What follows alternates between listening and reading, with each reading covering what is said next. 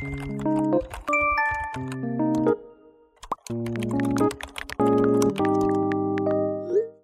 迎收听 WiFi 热点 On Air，我是主持人小原子，我是小镜子。节目呢已经播完了，我们八集的访谈节目，对，那这会是我们的最后一集的，算是收尾，对对对，收尾节目。但是其实我自己觉得啊，如果以后我们可能继续读书的话，或是有时间的话，其实还可以继续录。你说继续读书是指念研究所，在进修，对对对对、嗯、的话，或是有空啊，也可以继续录，因为这东西本来就是我们自己录开心的。对，然后再简单的一些后置剪辑，其实没有什么后置，嗯、就是可能剪断剪辑就好了。对，简单剪一剪就可以了。然后我们可以邀请一些我们身边的人之类的，或者是有一些专业领域知识的人，然后跟他们聊聊天。我觉得这是一个蛮不错的休闲娱乐。那你觉得方向还是要围绕在那个社群媒体吗？嗯，我觉得什么东西其实都可以跟社群媒体绑在一起。也是哈。对，所以其实这个主题并不会太过失焦。对对对。对啊，那嗯、呃，你要不要先分享你自己录下来一路的感受啊，然后你学习到的东西之类的，跟我们分享一下。因为我们中场休息的那一集第五集，其实有提到，但是没有深入的去聊，因为我们想说可以最后最后再来讲这个东西。对啊，其实中场休息那时候我讲一点，但是你就说，哎，我们要把这块留给我们现在 ending 这个 part。对，因为这是毕业制作啊，对不对？我们总是会有一个最后我学到点点点点点心得感想分享。其实就是像我中间有讲的，现在在做一个延伸。嗯，我们传呃，我们课堂上所学到的，跟广播节目里面的都是还有个框架，嗯、有一个模板，就是说。一二三四五六七八九十，然后你要这样顺着走下去。开头单元一小片头，对对对，单元二什么什么的，就是等于说你有个企划书写好，那企划书里面就是目录里面有不同一到可能十几项，那你这不同项目你就是要照着这个走完。可是呢，Podcast 就完全不一样啦，它就是拿个锤子打破这个框架，打破这个玻璃仓储，砰！但是当然它还是要有该有的企划，对，内容的架构还是会有了。只是说它不会被一个流程绑住，对，我们没有什么广告，我们也不用什么那叫什么破口，嗯、我们就是直接来了。但是其实这是呃录到后面我们才学到的啦，就前面我们还是一样照着原本学习的方式走，但是我们就发现按照原本的方式会遇到很多各种不同的问题。对，那像什么问题？嗯，我觉得就像我呃中场休息有讲的啊，我觉得我的来宾很有料。对对对，他可以说更多内容啊，可是我们时间对，然后我觉得我没有办法深入挖每一个问题下来，是一件非常可惜的事情。然后我最近刚好也有在听那个志奇七七的 podcast，然后他有提到，其实志奇七七他是一个在讲时事议题的频道，对。然后呢，他就有提到说，他觉得 podcast 很适合那种深入的长的访谈。嗯、我也觉得，因为我们的节目当初就是跟老师讨论过后，决定用短的访谈。可是，但我一直觉得我们应该做更长一点，再长一点，因为它是一个声音节目。今天一个人坐下来听了，其实你可以带给他更多东西。那我就觉得，嗯，我们的时间很不够，这一点真的太可惜了。嗯，对，应该可以，就是。抛开那些几分钟几分钟，反而是以内容为主。嗯，因为像以前剪广播，我们会很在意几分钟几分钟。对，人家三十分钟，我们就是刚好卡好，就是给你对三十零零。对，或者是可能多出一些，还有就是中间的广告，因为你 total 是三十，所以你就要像一个圆饼一样，嗯、有个百分比说，说第一单元多少，广告多少，音乐多长，你们都要恰到的捏好，计算好这个几分几秒。对。就是这是我们的学习上学到的习惯，但我觉得在 Pocket 上，我们就要学会抛开这些东西。对，嗯，真的是不一样。就是说课堂学的，还有说我们现在尝试新的这个 podcast，我觉得这是不断的一直学习新知，然后你就会有不同的收获。对啊，而且我自己认为，我在访谈的过程中，真的学到好多不同领域的专业的内容。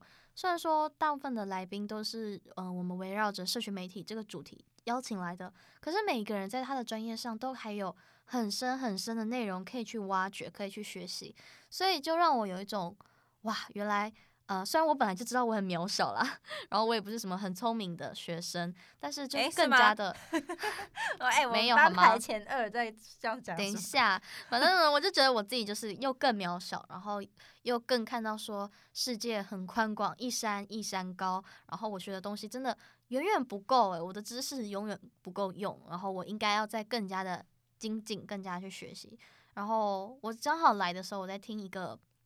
讲座的那个节目，嗯、然后他就讲到说，其实很多很厉害的创业家啊，或是很厉害的企业家，他们都会提到，当一个人学习的越多的时候，他其实是会发现自己学的一直都不够多。对对对，对，所以我觉得我在制作这个毕业制作的过程中有这样的感觉，我觉得这是一个很棒的收获。嗯、我们毕业制作不单单只是为了毕业而去做，同时也是可以学习到的事情。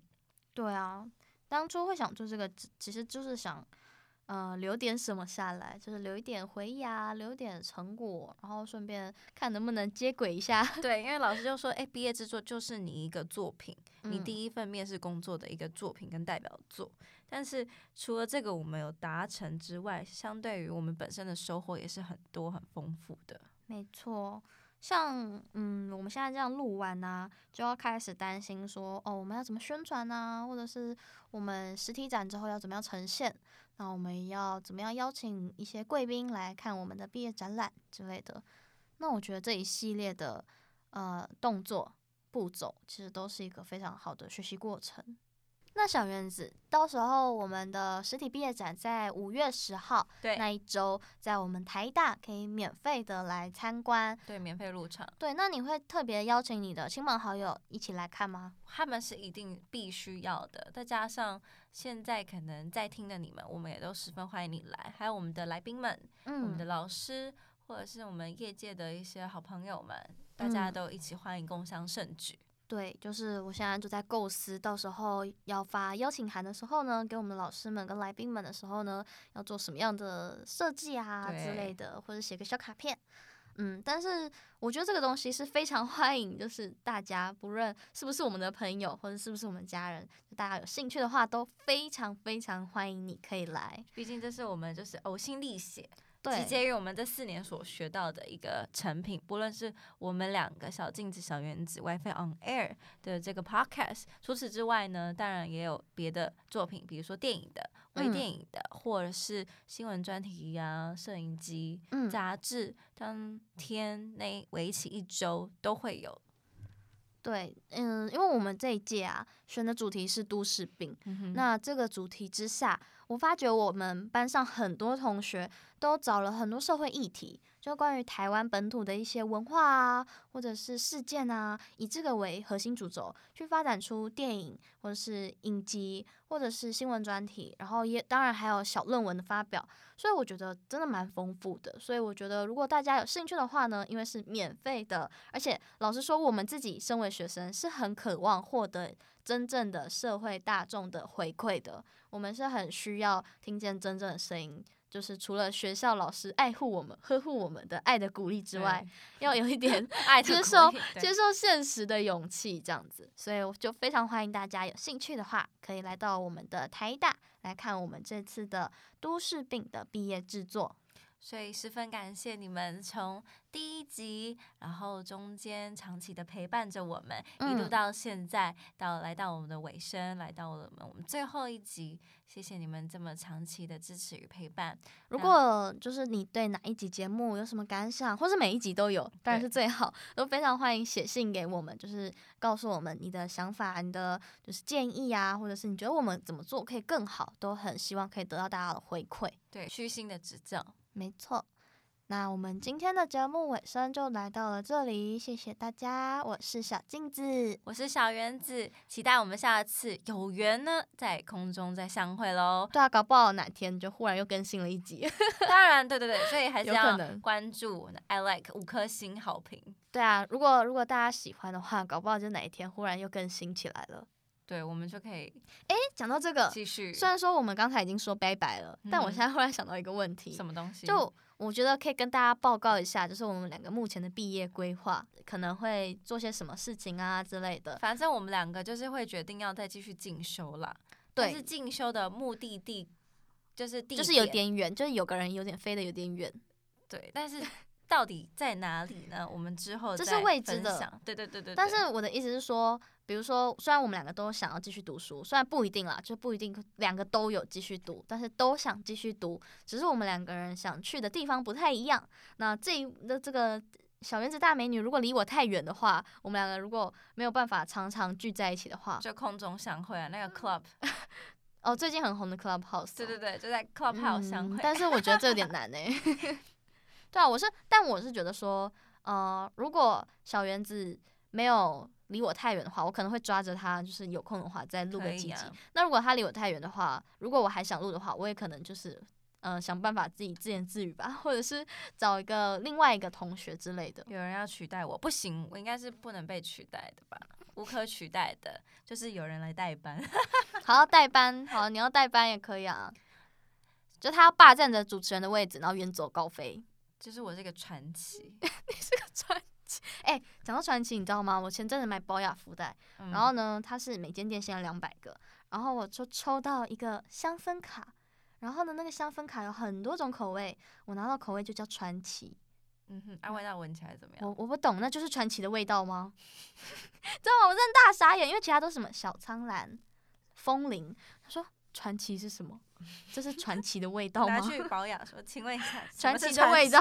对，传奇是什么意思？超好笑哦！好啦，就这样了，又闲聊了一会儿。对，谢谢你们。长期的陪伴以及收听喽，嗯，下次再见喽，拜拜，拜拜，我是小原子，我是小镜子。